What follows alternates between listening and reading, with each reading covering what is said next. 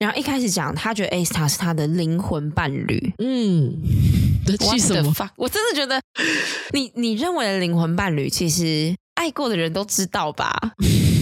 就是你怎么可能，或者是或者有可能是导演没有很把这一段拍的很完整，就是他发现 Esther 就是可能跟别的女生很切很接近的时候，他他是选择就是直接放弃这段关系的。嗯，可是我觉得你真的所谓的灵魂伴侣，你绝对一定是像轩轩那样子的反应，就你知道你爱的人出轨的时候，你一定会是很崩溃，然后是可能情绪不会很大，可是你一定是伤心，然后你想要去试着沟通，去试着去挽回，试着去了解为什么。可他就直接转头就走，这种气色是不 OK，讲的那么好听，气死我了！轩轩，我支持你。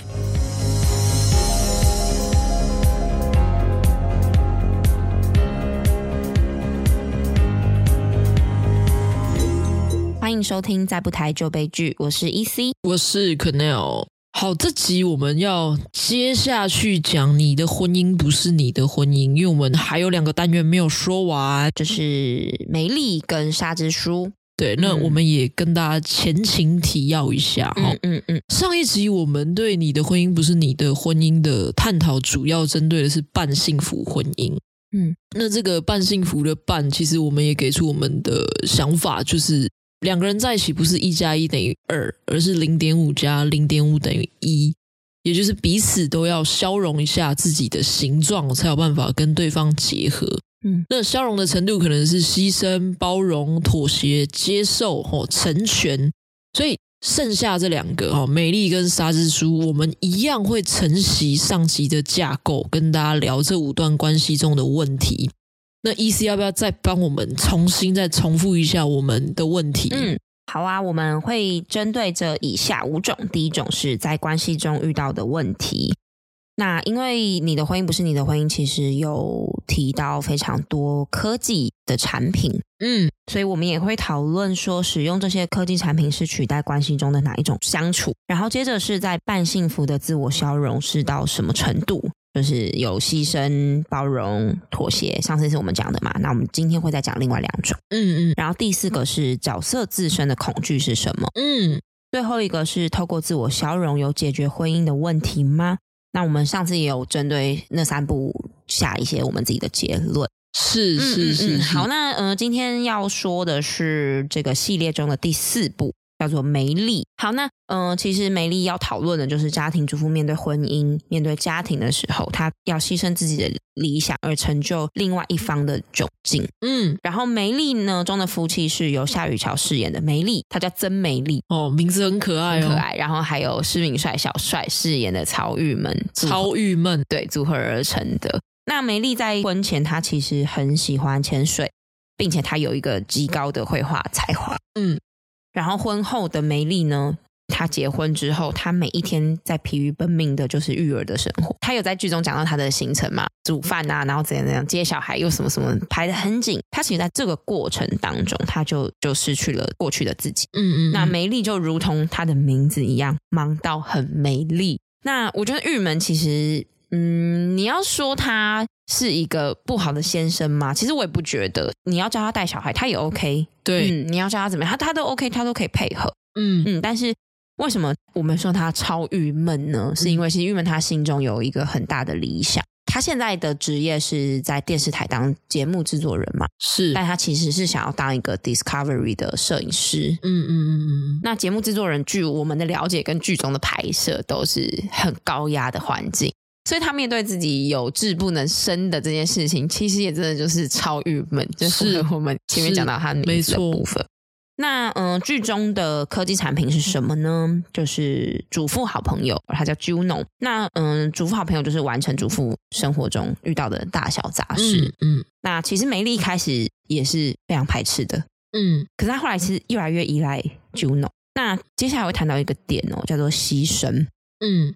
牺牲其实会造成彼此就是很不舒服的状态。嗯，那这个状态其实通常啦会需要谈判这个动作去解决的。嗯嗯，所以我们今天用的也不是沟通，而是用谈判这个字，嗯，就是更强烈一点的解决所谓的牺牲这件事情。嗯，但是其实你交给机器人做，就少了很多人性的羁绊啊、情感啊。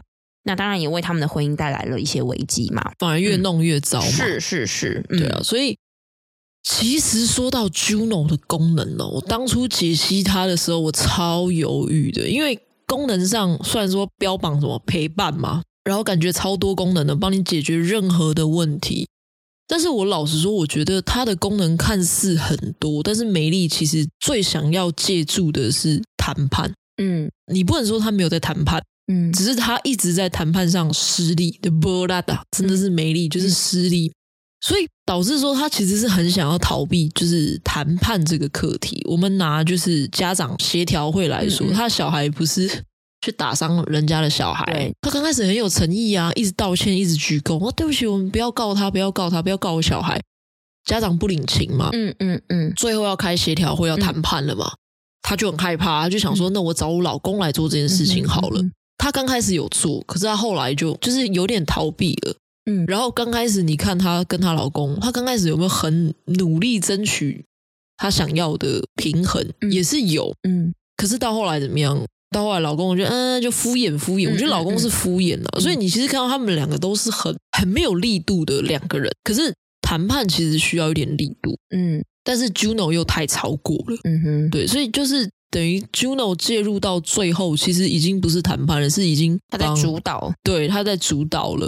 所以其实你要说他在半幸福婚姻中自我消融到什么程度，我觉得美丽是直接从一变成零点二或者零点一。是的状态，他其实就真的是牺牲。因为其实我们一开始在录，就是想要录美丽这一集的时候，我跟可能有有一个蛮多的讨论的。嗯嗯，因为他其实是比较站在郁闷那一边的。嗯，一开始啦，就是对。然后我当然就是很很女生的角度嘛，是。他就觉得说，其实郁闷也有在关系中有一些牺牲。嗯，像是他可能他有梦想不能去做，或什么什么的。嗯、可是其实对我而言呢，我觉得牺牲更像是放弃你原本有的。嗯，我觉得放弃原本有，就是握在手上的，跟你放弃那个还没有得到的东西，其实相对而言，你放弃原本有的是很难的，是对。然后其实可以感受出来，美丽对她原本的生活有多么的热爱，所以我觉得美丽很，我只能说她就是很传统社会中那种伟大的妈妈，只是在剧中她表现出来是比较光鲜亮丽的样子，穿得漂漂亮亮，但其实我可以想象。现实生活中，美丽她是可能连自己每一天都没有办法打理好的，是对。那她过去的那个状态跟现在，其实她的牺牲是很大的。嗯，好像每一我们说正直的家庭主妇是不是都这样？你自己观察到？我觉得是啊，基本上我觉得是。所以你自己会觉得其实是到牺牲，对不对？我觉得是啊，我觉得美丽真的是在牺牲她自己，嗯嗯，因为你说就是剧中其实拍出来的是后面的事情，就是小孩长大后面的，我开始好像可以做我自己想要做的，可是你说在这十年之间，就是剧之前，嗯，还是你把时间点往回拉的，从结婚那一刻开始，他就是在做牺牲啊，是，啊，我觉得是啊，我现在有被你就是被我打动，对，因为我会觉得，嗯。牺牲跟妥协或是包容不太一样的程度，是因为你牺牲是你必须得让出自己很大部分的利益。嗯哼，嗯哼。然后我觉得包容或是妥协比较是双向的，嗯、就是我当然觉得，我我一直讲，我觉得玉门其实也有在退，嗯，可是我觉得彼此的程度不太一样，嗯嗯，嗯，所以可能等于是玉门可能零点七，然后美丽可能是零点三，嗯，对。所以他们才结合成一个一，嗯，因为我其实刚开始看这一部的时候，嗯、我那时候其实心里就想说，哇，真的是最近你不觉得越来越多影视剧都在讲这个议题哦？嗯、就是女人在婚姻中好像就是要被迫的放弃我的自我追求，嗯，你自己观察下来，你会觉得说现在这个课题还是很重的吗？不然影视剧还是一直在拍吗？我觉得很重，而且我觉得。更想要说的是，为什么都是女性在扮演照顾家庭的角色？嗯，但是我我其实对于这个社会现象，我有比较看好的一个趋势啦，就是我觉得以前就是真的是男主内女主外很强，嗯嗯、哦，所以女生你就是不要上班、嗯、哦，你就是家里的责任你就是比较重，嗯嗯嗯。像以前呐、啊，以前我们这一辈的，我们去餐厅吃饭，一定都是妈妈喂，嗯，男生就是吃完就走了，就是觉得、嗯、啊，那就是你的责任啊，嗯、啊，小孩子哭、嗯、啊，顾一下干嘛的？嗯哼，但我觉得现在有比较好，可能这种剧也一直在拍，所以大家观念一直在 update 在改变。对，就像我现在出去哦，老实说，我看到我的姐夫、我的哥哥、我的主管，就是我们只要坐下来吃饭，基本上小孩都是男生在喂。嗯哼，可能我我觉得是可能我没看到，可能妈妈是忙家里，可能出出来的时候给老公表现一下也有可能啦。嗯嗯，嗯。然后不然就是小孩也是男生背，然后我觉得那个观念真的是有比较好了，嗯，是是有在慢慢好啦。其实，嗯、呃，因为你你刚刚有讲说，希望我可以想一些类似那种，嗯，目前女生还是很辛苦的，我没有办法想到一个很具体的。嗯、老实说，嗯嗯嗯、所以我觉得也是很认同你你现在跟我提的这件事情是。对，男生可能也可以成为那个负担家务的角色，嗯，那同时我觉得这件事情不等于允许女生出去工作，或者是这件事情不等于女生就有绝对的时间可以实现自己。我懂意思，就是对，我愿意帮你晚上洗个碗，我愿意去接小孩，可是你还是得成为那个家中最主要的照顾者，是不是？真的是因为子宫就是长在女生身上？我不知道哎、欸，就是这东西还是嗯嗯。嗯对，我觉得还是真的是蛮蛮强大的一个性别嗯哼枷锁啊，嗯，就是蛮父权这件事情，我觉得很难推动，所以你也只能就是沟通啊，对，就谈判啊。其实我们今天要讲的是谈判这件事。对，你当你已经感到自我的消融到这个程度的时候，你要做的是，大家就是好好的谈一谈。嗯嗯嗯，其实就像是剧中最后他们在电梯做的这件事。嗯，那个那个不是很激烈的，我也觉得大家不要想说谈判好像是要很激烈拍桌子或什么，今天一换一这种，就是我觉得也、嗯、也倒不是，而是两个人愿意正视面对自己的问题，然后我我们沟通好了这件事去前进。嗯，那我问你，你觉得在呃美丽里面哦，如果你以悲催的角度来看，嗯、你觉得它其实也算是一种悲剧吗？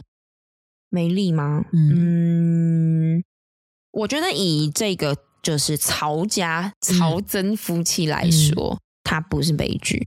嗯，可是我觉得对美丽而言是个悲剧。嗯，因为你看完，你还是觉得其实蛮有爱的，是是有爱的。我我觉得这是有爱的。然后我觉得他们，嗯、我觉得美丽的牺牲是因为爱，嗯，去做的牺牲。嗯、就是说，不管是他们双方彼此家庭是你应该照顾小孩，或什么，就是我觉得这一切都是。建立在他们彼此对这份家庭是有爱的，然后我觉得玉门这个角色是讨喜的，对，因为毕竟你就像我们刚刚提到，他其实是愿意调整他自己的，嗯，他还有很硬的时候，可是可能在做沟通，美丽真的不行的时候，他是在旁边的。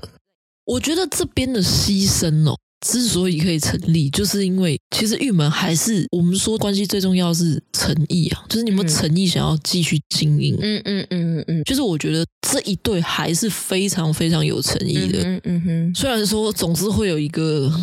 退比较多步的嘛，嗯嗯嗯，对啊，所以我我觉得这就是我蛮喜欢你的婚姻不是你的婚姻的东西，因为它很写实。其实很多家庭真的就是长这个样子，就是像我觉得我们家也是妈妈退让的比较多啦，嗯，而且我觉得这部剧的中，你怎么感觉像在做结尾？就是他没有谁对谁错，他也没有绝对的坏人。是，是，其实我嗯，大家可以听得出来，我们两个在看这部剧的时候，我们一直会有那个投射角度的改变。嗯，就是哎，今天我觉得我比较可以体谅谁的心情，但是可能消化了一段时间之后，我好像其实是站在另外一边的。嗯，对，嗯，嗯，我觉得这个就是很现实的，就是生活中本来就没有真正的坏人。对，当然就那些什么家暴就是不算啦。我的意思说，在这样的状态下。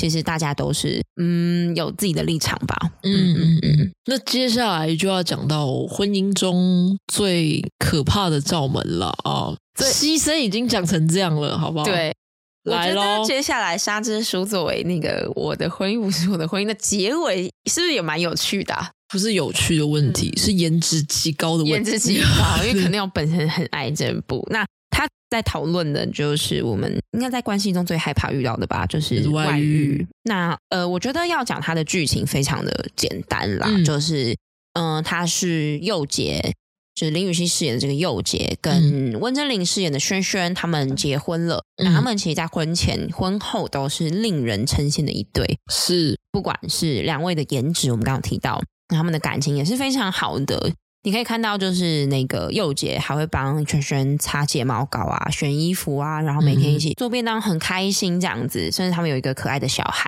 米娅宝贝。嗯，其实我一开始原本看到这个阵容，感觉就是，哎，是不是讨论同性婚姻？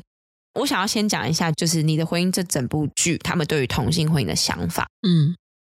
我觉得他们已经把同性婚姻视为一个理所、超级理所当然的存在，没错，就是我很喜欢这个，很喜欢这样子。我会觉得说导演的视野是宽广到，就是他已经走得很前面，剧中也不会有人觉得你们女生结婚什么的，嗯嗯，完全没有这种讨论，真的自然到就是你在喝一杯水，在呼吸一样。嗯，那我们再讲回就是呃这个故事的情节。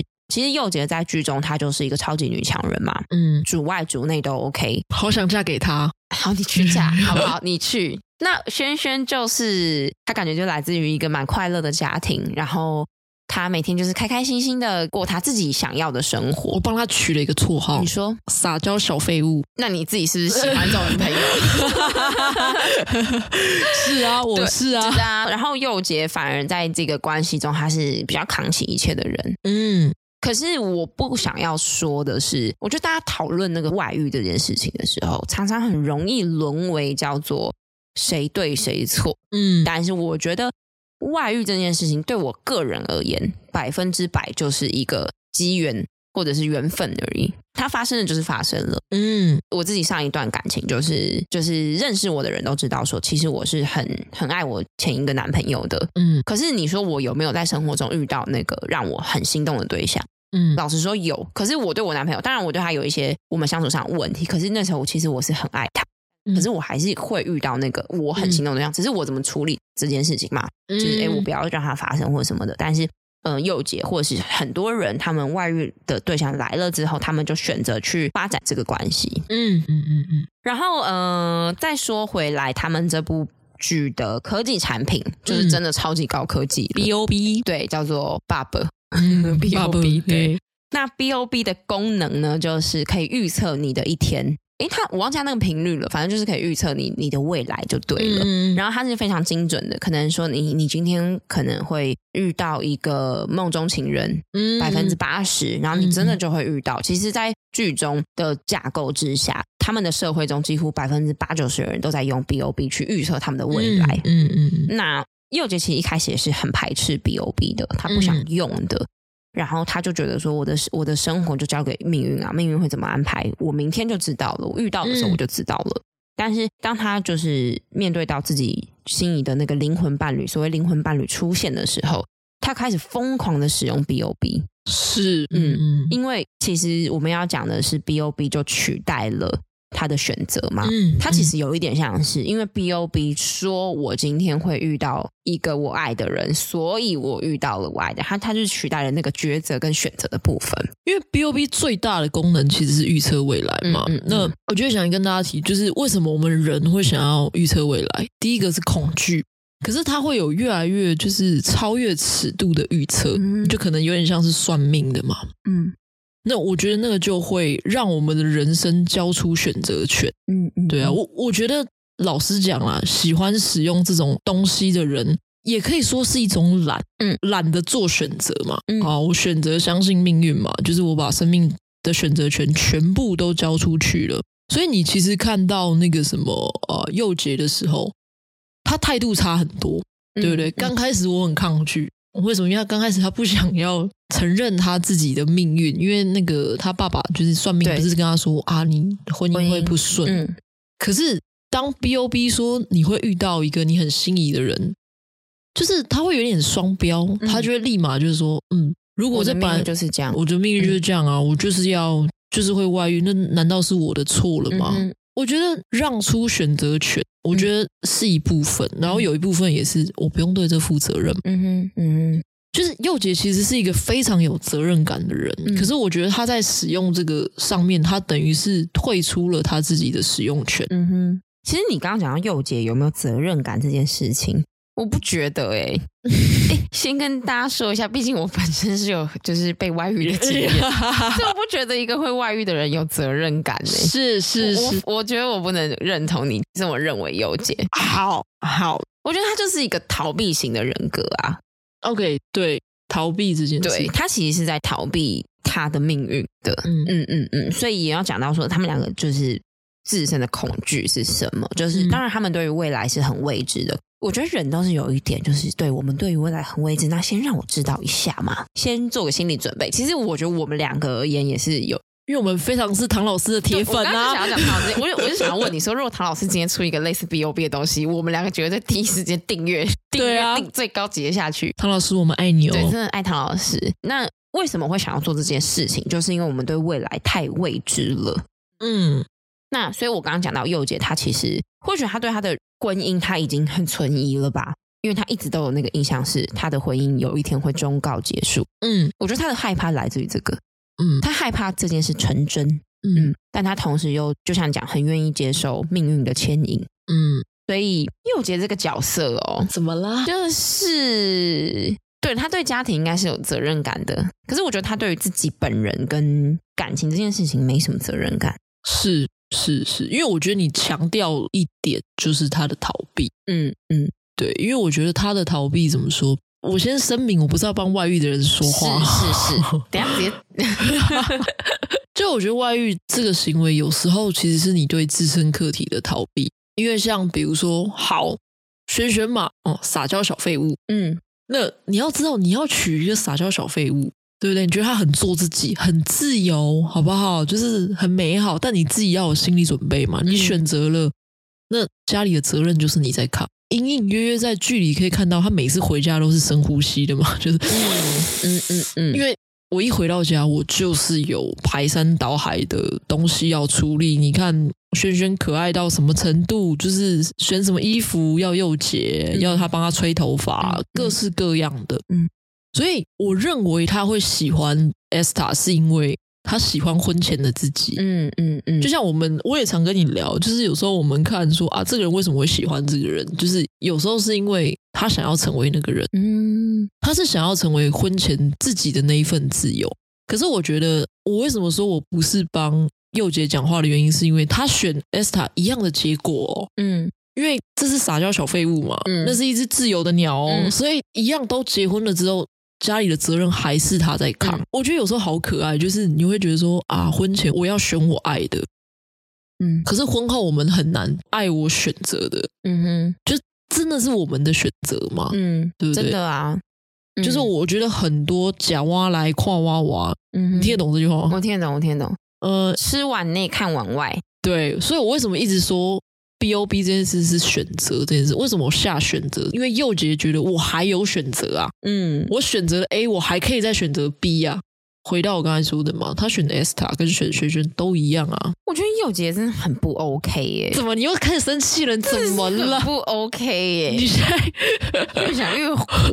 不是啊，他就像剧中讲，他就是双标，他也不能接受就是 Esther 怎么样。对啊。然后一开始讲，他觉得 Esther 是他的灵魂伴侣。嗯，气什么？我真的觉得你，你你认为的灵魂伴侣，其实爱过的人都知道吧？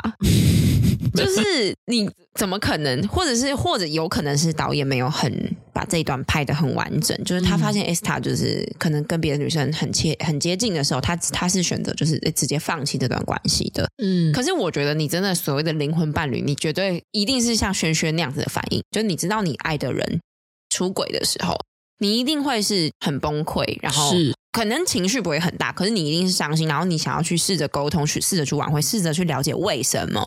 可他就直接转头就走，你的气色是不 OK，讲的那么好听，气死我了！轩轩，我支持你。好，我刚才也讲完，嗯嗯，六姐的角度嘛，对，你要不要？毕竟你是受害者，轩轩的角度，害者，我真的是受害者。我现在问你，先帮我变声。那个某个姓高的不要听到，是否有点玩太大？好，没有，我想要说的是哦，就是。女生或者是男生，我们在感情之中面对到出轨这件事情的时候，嗯、其实很多时候第一时间是选择接受的。嗯嗯嗯、呃，我跟可能有在讨论，就是哎，这五五部我们最喜欢哪一部嘛？然后其实我看完《沙之书》的时候，我老实说我很失望。我的失望的点来自于说，你在一个很深的关系里面，其实你在处理就是或者面对外遇这件事情的时候，你要接受这件事情并没有这么容易。嗯，对，因为身为一个就是我曾经也试着接受的人来说，嗯嗯，并不是这么容易的事情。可是为什么我们第一时间可能会先试着去，好，我接受你这段时间你可能有别的人，然后你总有一天会回来，然后我愿意活在关系中，就是，嗯，我不是很喜欢就是我的另外一半，然后我们彼此之间有这个隔阂在的这个感觉，嗯嗯嗯嗯。那去试想，其实最大的原因是因为我们一直在讲位置这件事情，嗯。然后我觉得人是很怕未知的，嗯，同样的两个伤痛，一个伤痛叫做我知道就是你外遇，然后我接受，我忍耐这个伤痛；一个叫做我们分开，可是未来的日子我不知道的这个伤痛而言，我觉得人会选择我讲的前者，嗯，就是我先辛苦我自己，嗯，因为这个痛苦是我预想得到的，嗯，我顶多就那样嘛，嗯，我顶多就哭到爆炸嘛，可是你还是在我身边。嗯，我愿意接受这件事情，但是我经历这一些，就是对我经历了一个叫做我的对象是会外遇，然后劈腿，然后我很伤心，我试着修补的这段关系，然后到我现在我放下，然后我往那个未知的痛苦前进的时候，我会觉得沙之书怎么会是用一个就是和好的结尾呢？而且你觉得他处理的太笼统了？对，有一点太笼统，就是对我们两个牵着手回到我们的家，因为有你的家才叫做家的这件事情。可是，可是你眼前这个人他是如何的伤害你？当他做决定，他要去找另外一个女生的那一刻的时候，他就已经不爱你了。可是这个家叫做家嘛？就是我，我真的超问号的，我真的很问号。你不是问号，你是赌烂。我真的对我很赌烂。可是你，你懂我想要讲的意思吗？我，我觉得真的是因为，嗯、老实说，我觉得剧组很有勇气啦。嗯，对，因为大家知道现在传统，也不是说传统，现在普世的价值观就是大家就觉得外遇就是零容忍，嗯，对不对？我们要爱自己，这是现在最普世的价值。嗯、我觉得人不需要去勉强自己。吸人妻怎么结尾的？嗯，回不去了，瑞凡，真的，对，所以。我我觉得剧组一定知道观众想要的口味是什么啦，嗯、就是你今天敢写就是和好，你真的是等着被屌爆了吧？嗯。可是为什么他们敢做这样的决定？其实我没有办法代替他们回答。可是我觉得这也是呼应了，我觉得整个你的婚姻不是你的婚姻里面有一个很大胆的尝试，就是真的没有正确解答、欸。嗯。你看美丽牺牲成那样，可是你还是感觉到有爱。嗯。对吧？嗯。然后你看沙之书。已经是外遇，可是他们还是可以和好。嗯、就是我觉得我们现在太流行那种什么京剧，嗯哼，对不对？自媒体的发达，嗯、就好像觉得这一套标准好像适用于每一个人。嗯，但我觉得 EC 刚才讲那个，我真的觉得真的是还好，你有讲，因为如果是像我们刚才聊那样做一个结尾，我觉得完全没有安慰跟同理到有这样遭遇的人、啊嗯。嗯嗯嗯。对啊，所以嗯，我觉得也是鼓励大家，就是其实 EC 讲那个重点，我觉得很好，就是他接受的那一个过程，其实是、嗯、是很痛苦的，很不容易的。对，到回归就是重修旧好这件事情，嗯嗯嗯、我觉得是非常不容易的。对，因为我觉得我们。一直在透过这五个单元，一直在讲的是消融这件事，自我消融这件事。嗯、可是我觉得你接受外遇，对方外遇的这个过程，其实它会让你成为一个负向的。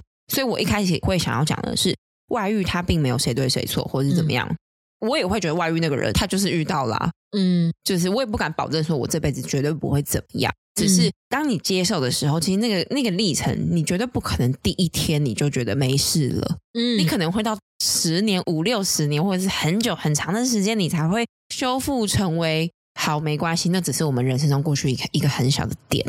嗯嗯嗯嗯。所以其实我在下接受这一点啊，往右杰的思考维度去想，其实我觉得接受是下给他的。嗯哼，嗯，他接受他自己的选择，他最后，嗯、因为我觉得很多外遇的人会回来，是因为发现说。哎，好像选哪一个都一样。嗯嗯嗯，就是我刚才讲嘛，假挖来夸娃娃，我选择我爱的，我爱我选择的，他接受这件事情。嗯、然后轩轩哦，轩轩，我觉得就是接受这场爱情的不完美了。其实真的是啊，因为是啊，我看完之后我会一直在想轩轩怎么办。对，就是你们手牵手站在家门口踏进去的那一秒开始之后。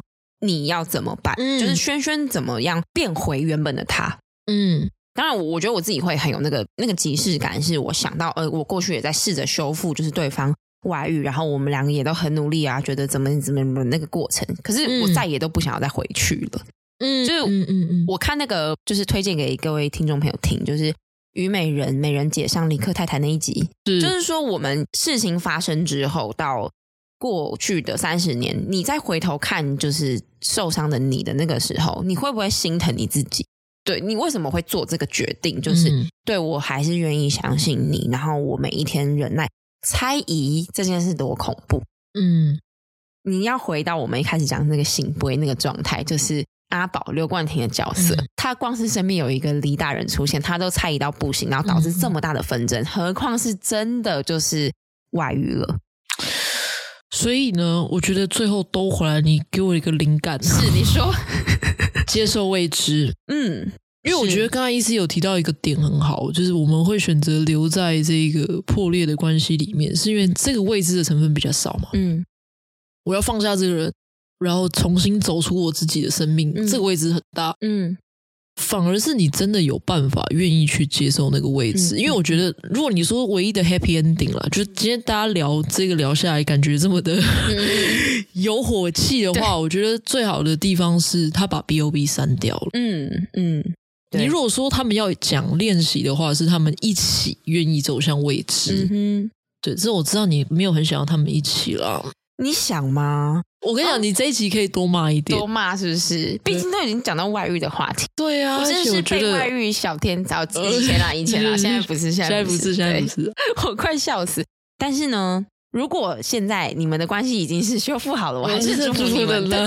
对对，就是听众朋友，你们如果有发生这种事情，然后顺利的走过来。嗯，如果真的走过来的话呢，我也是觉得非常的佩钦佩，但是我还是真的在提醒大家，就是婚姻真的没有正确解答，是是是，关系也没有啊，并且我们两个甚至没结婚，对啊，讨论人家的婚姻，对啊，笑死人了，对，现在才告诉人家，人家现在才把案件关掉，还好还好，有两集都听完，对，所以婚姻就是就是没有没有解答，没有解答，对，那你要不要来跟大家介绍一下，就是关于婚姻这件事情，我们最多离婚的原因是什么？嗯嗯嗯。这个就是统计一些排行榜，然后截取的。嗯、所以如果还有别的，也欢迎听众朋友们跟我们分享一下。嗯，那总共有几大类，六大类。第一个就是外遇，嗯，也是沙之书讲到的，嗯。然后接下来第二个是家暴，哦，这个真的是可以零容忍了，对，就真的零容忍，嗯、就是犯罪了，就是真的是没办法。嗯、还有一个我觉得很有趣的，就是婆媳关系。哦，这个很写实诶，嗯。其实真假腐啊，像我自己的家庭也是有蛮严重的婆媳关系，就是我爸妈他们的婚姻中其实是有严重的婆媳关系的。然后，然后呃，丈母娘跟女婿之间其实也会有一些问题的。嗯，并不是只有女生跟婆婆之间。然后接着还有性格不合，嗯，这个就比较像是尾号一三一四。嗯，对，然后自我追求，自我追求啊，嗯，没有共识。然后接着还有育儿观念不同。哦，这也很写实。嗯，我觉得育儿观念不同，其实比较像是没力吧。就是说，为什么小孩都是我在照顾？我觉得反倒不是那种他们今天要上私校，还是要去补习，就比较不像这种，而是育儿这件事的责任在谁身上。但是我自己的家庭是、嗯、育儿观念，是我爸妈是吵最凶，他们光是我妈是赞成中医，我爸赞成西医，光是小时候要让我吃中医跟西医，他们就吵翻天。嗯。可是你觉得像这样子的吵争执会严重到离婚吗？我觉得积少成多。嗯，所以我我其实一直在讲，就是真的没有正确答案。嗯嗯嗯，因为我真的有看过，真的是很不合的。对对，那我觉得可能比较大是在教育啊。嗯，教育上真的很多，然后小朋友的健康上，嗯，然后最后一个是就是有赌博，神人之家。对，那你就觉得为什么不离婚？真的，但是我觉得，就像我们一直在强调这件事情，就是绝对不会是单一的元素。嗯，所以，嗯，关系本来就很难经营啊。对啊，嗯、所以我们今天跟大家聊这个半幸福婚姻啦。我自己觉得这个问题吼，其实在现代显现出来的强度会比较高。嗯哼，现在离婚率高哦，不是因为现在人爱离婚，或是对婚姻不负责任，我觉得不是，是因为现在人我们追求的是个人主义，嗯，自我摆最高，嗯，所以你如果去问以前的人哈，以前的人很爱消融自己嘛，以前的 价值观是怎样？就是国家为重，家族为重，嗯、民族为重，个体为轻嘛。嗯哼，你看，你像以前的公主，她可以为了国家去联姻。嗯，然后日本人为了民族精神去牺牲自己。嗯。哦，所以那个时候，如果你拿那个时候的价值观去看，消融自己是一件很可怕的事情嘛？嗯嗯嗯、他们觉得是一份荣耀。嗯嗯嗯。哦，只是现在个人主义大道的世界里面，我们就是会觉得说，就是金字塔最顶端的自我追求是最重要的。嗯，所以我觉得这东西显现出来，就会大家对消融自己是很敏感的。嗯哼。但是，嗯，我们一直聊半幸福婚姻嘛，其实，在这一本同名书里面。他对于半幸福婚姻是给予肯定的，嗯哼，他不是说啊，就是很不 OK 或什么的，嗯、因为我觉得你说牺牲跟包容，它其实里面涵盖了一个东西叫做愿意。嗯，有时候你看爸爸妈妈的婚姻，或是爸爸妈妈对小孩，你觉得那一种退让你会觉得显现出人性真的是蛮美的一一面啦，嗯、真的是蛮美的一面，所以。我觉得这是我很喜欢你的婚姻不是你的婚姻的问题，嗯、但是我觉得我们最后就是一直跟大家强调嘛，就是价值观每个时代都不同，嗯嗯嗯，那你也可以坚持要成为完整的一，好，我绝对不当零点四、零点八都不能，对不对？嗯，嗯，但我觉得最重要的是你自己知道你的界限在哪里啊，嗯嗯哼，然后我觉得还有一个蛮重要的，嗯，评鉴的方式。嗯，因为像我我们的朋友，就是前一段时间也是问我说，哎，我怎么会决定要放弃一些关系？这样子？然后呢，我就跟他讲说，其实你你去想一想，你到底快不快乐？嗯，我觉得快乐可能跟自我消融，它并不是绝对的关系。嗯，就是我我可能不会因为自我消融而不快乐，或者是因为自我消融而快乐，而是你那个快不快乐是它就很明显，就是你到底不快乐多久了，在这段关系中？嗯，对，就是像我的立场就是。前一段的感情是我不快乐，就是五年吧。我每天晚上都睡不好，就是这种感觉。就是我要透露一下，他是巨蟹座的，很能忍啊，上升金牛很执着。对，就是就是我很，所以我后来就决定，对，其实我去面对我的不快乐，然后我做出了一个决定。嗯，那个决定有可能是我们今天谈到任何一个谈判、包容、理解都可以。嗯，甚至是你选择离开。可是最可怕的是，你不愿意看见你自己的不快乐。嗯嗯，其实我觉得我们今天讲的这五对，他们都是愿意去面对一些什么的，就是有想有诚意想要经营了。对，我觉得都还是。哦、可能真假福就有一点。真假福就大悲剧啊，对对对，但是其他我觉得都是至少他们是有试着去，嗯、可能最后在一起，嗯、可能不在一起。跟大家聊完，大家有没有觉得孤老终生其实挺好的呢？我其实我还是很喜欢谈恋爱的，没有啦，嗯、因为其实我也不希望大家听完之后就是更不想结婚啦。对呀、啊，再跟大家分享一个，今天会不会话太多？我突然想，就是呃，丹尼表姐，我相信听众朋友们应该都认识。然后丹尼表姐之前其实有那个不敢结婚的病。然后他就说，他去咨商之后，就是这个病就好了。然后他的咨商师就有怎么鼓励他的呢？就是说，哎，你去想一下，你人生有没有很努力做一件事，然后你成功了？嗯。然后表姐就说有，她小时候皮肤非常不好。嗯。然后，但是大家现在看表姐的皮肤，应该是都没话说，就是水煮蛋鸡这样。然后老师就说，那你要去复制这个成功，你要告诉你自己，你的婚姻一定会经营的这么好。然后你要有这个信念在。然后表姐。他的这个病就就有一点被根除了，这样子。嗯嗯，那还是回归到我们频道的初衷，就是有正能量吧。对啊，善良的看待世界。我觉得还是处在一个相信啦。其实我刚才那个沙之书没有忘了讲一件事情，就是自证预言。嗯哼，嗯哼，就是。我我其实，在更前面有讲到，就是因为你相信，所以你才看得见。嗯嗯，我觉得那个信念是很重要的。嗯嗯嗯、然后我觉得《沙之书》有个好地方，就是它其实是在讲量子力学的东西。嗯哼，意识就是你的能量。嗯，哦，你意识怎么样，你就决定看到怎样的世界。嗯嗯嗯，嗯对。所以大家如果，我希望大家是相信自己值得一段好的关系。嗯，你值得被爱。对，然后我觉得关系其实是我们很好认识自己的地方啦。嗯、因为像我个性就是很孤僻的人哦，一个人你真的不太知道你自己他妈的问题在哪里。嗯、可是你就透过人跟人之间的关系，你才知道说哦、嗯、哦，原来我这么没安全感哦，我原来只会用我自己的方式去对别人好，嗯、就是你会那个东西会被显现出来，嗯、然后你的恐惧也会被显现出来。嗯嗯所以，就算不结婚，好不好？交交朋友啊，谈谈恋爱，我觉得也是很好认识自己的方式啊。啊嗯，所以鼓励大家多谈恋爱。今天的结论是不是有点快？鼓励大家相信自己值得被爱喽。嗯，OK，好啦，那今天的节目就到这里结束喽。再不台就悲剧，我们下次见，拜拜，拜拜。